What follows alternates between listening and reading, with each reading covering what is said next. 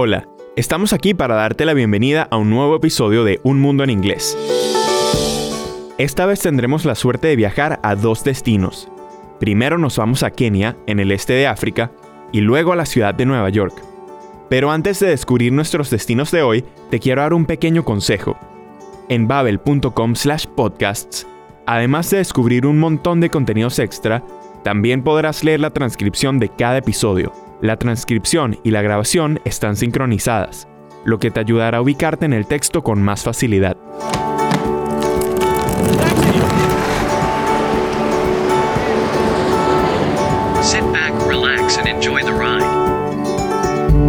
Mi nombre es Rodrigo y en este podcast te invito a acompañarme en una vuelta por el mundo virtual.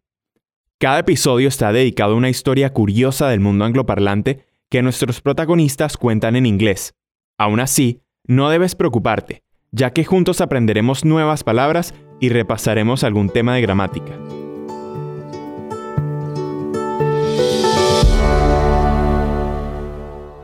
En el episodio de hoy, Tevin nos va a hablar de su infancia y de una mudanza que cambió su vida por completo. Tevin también nos va a explicar por qué los anglófonos no siempre se entienden pese a hablar el mismo idioma.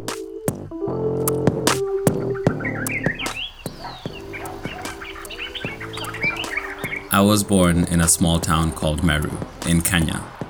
It was just me and my mom. We moved to the capital city, Nairobi, when I was four years old. My mom never had much money. Life wasn't so easy. When I was seven years old, my mom married my stepdad and we moved to a nicer apartment. When I was 13, I took my high school exams. I got into a good boarding school my life was finally getting better. I did well in school, I had close friends, and even my first girlfriend. I felt like I belonged. Then, just one year later, my life changed again. My stepdad got a job working for the UN in New York. We had to move. I didn't want to go. My life was so good in Nairobi. Why did we have to go now? I felt like I belonged. Sentía que había encontrado mi lugar. Después de unos años difíciles, Tevin por fin se sentía a gusto en Nairobi. Iba a un buen internado, sacaba buenas notas, tenía amigos e incluso una novia. Pero de repente tuvo que dejar Kenia para mudarse a Nueva York. Su padrastro, stepdad, había obtenido un puesto en la ONU, en inglés UN, The United Nations. ¿Cómo crees que habrá cambiado la vida de Tevin I protested, but nothing changed. We moved to New Rochelle, just north of New York City. We arrived in the winter, and I was shocked. It was so cold. I didn't have a real jacket. I never needed one in Kenya. The next surprise, our new apartment building. It was taller than the tallest building in Kenya. I always knew America was different, but this felt like another universe. And The surprises didn't stop there. ¿Te imaginas pasear por un lugar cubierto de nieve sin chaqueta de invierno? I was shocked. Estaba en choque. Así se sintió Tevin al pisar Nueva York. El clima de Nairobi es más bien cálido durante todo el año. Por eso Tevin nunca había necesitado una chaqueta de invierno. I never needed one in Kenya. Never es un adverbio de frecuencia. Adverb of frequency en inglés. Quizás conozcas ya algunos más, como por ejemplo, always, siempre, sometimes, a veces, usually, por lo general, often, frecuentemente, o rarely, rara vez. Estas palabras de frecuencia aparecen justo antes de la acción. I never needed one in Kenya. Nunca necesité una en Kenia. I always knew America was different. Siempre supe que Estados Unidos era diferente. ¿Lo has notado? Es como en español. En la siguiente parte de la historia, Tevin va a usar estas palabras de frecuencia varias veces, así que presta atención. English is the official language of Kenya. All my classes at school were in English, and I often spoke it with my friends and family. So, I thought communication in the States would be easy. We all speak English, right? But when I moved to the US, I learned I was very wrong. Yes, the Americans and I spoke the same language, but communication was hard. It was hard for the Americans to understand my Kenyan accent. It was hard for me to understand the fast American speech and the slang.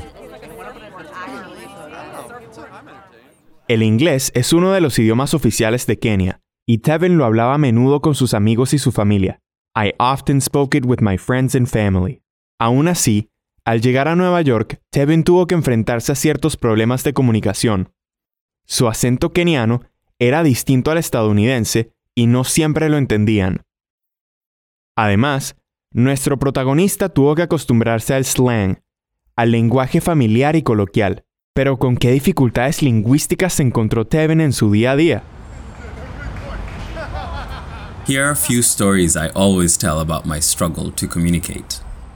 First, our address in New Rochelle was 40 Memorial Highway. But when I say 40 with my accent, it sounded like 14. Every time I took a taxi, the driver brought me to the wrong place. I was usually too embarrassed to say anything. I just thanked the driver, got out, and walked home. I remember the first time I went to a fast food restaurant. After I ordered, the cashier asked me, For here to go. Was that one word?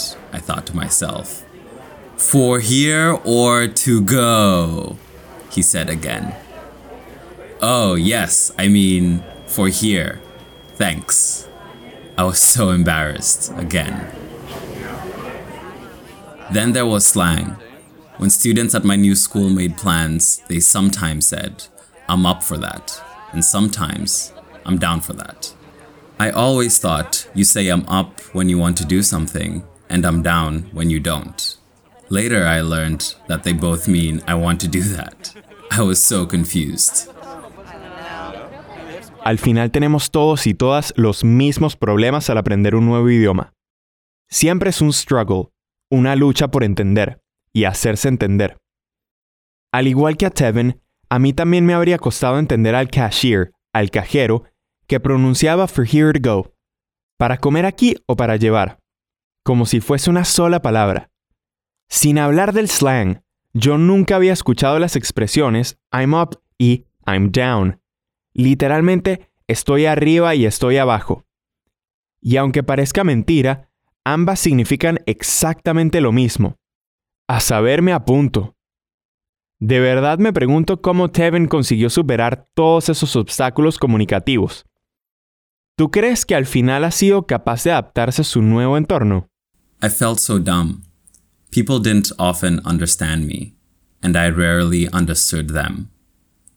How could I improve? What should I do? Then I had an idea. I started watching TV. A lot of TV. I usually watch sitcoms because I wanted to learn to speak like everyday people. Good morning, baby. So I watched, I listened, and I learned. After some time, my English improved. I listened to the conversations on TV shows. Uh, and my name is Ellison. This is Harry Jarvis. We're from the morning. This helped me to understand the fast talking Americans. I am rather busy. Also, I often repeated what the characters on the show said. It helped me to practice speaking, and it's how I learned the American accent I have today. It also helped me learn some slang. And welcome to When my English improved, it was much easier to fit in. I was more confident, I made more friends, I did well at school, and I learned to enjoy my new home. Al principio, Tevin no la tuvo nada fácil, pero poco a poco su inglés fue mejorando. My English improved. ¿Ya se entendió cómo lo consiguió? Sí, así es, pasando horas delante de la tele. Los programas y las series que miraba le permitieron aprender nuevas palabras y expresiones, y pronto le resultó más fácil entender e imitar el acento estadounidense. Al mejorar su inglés, Tevin dejó de sentirse dumb, tonto, y pudo integrarse con más facilidad a su nuevo entorno. It was much easier to fit in.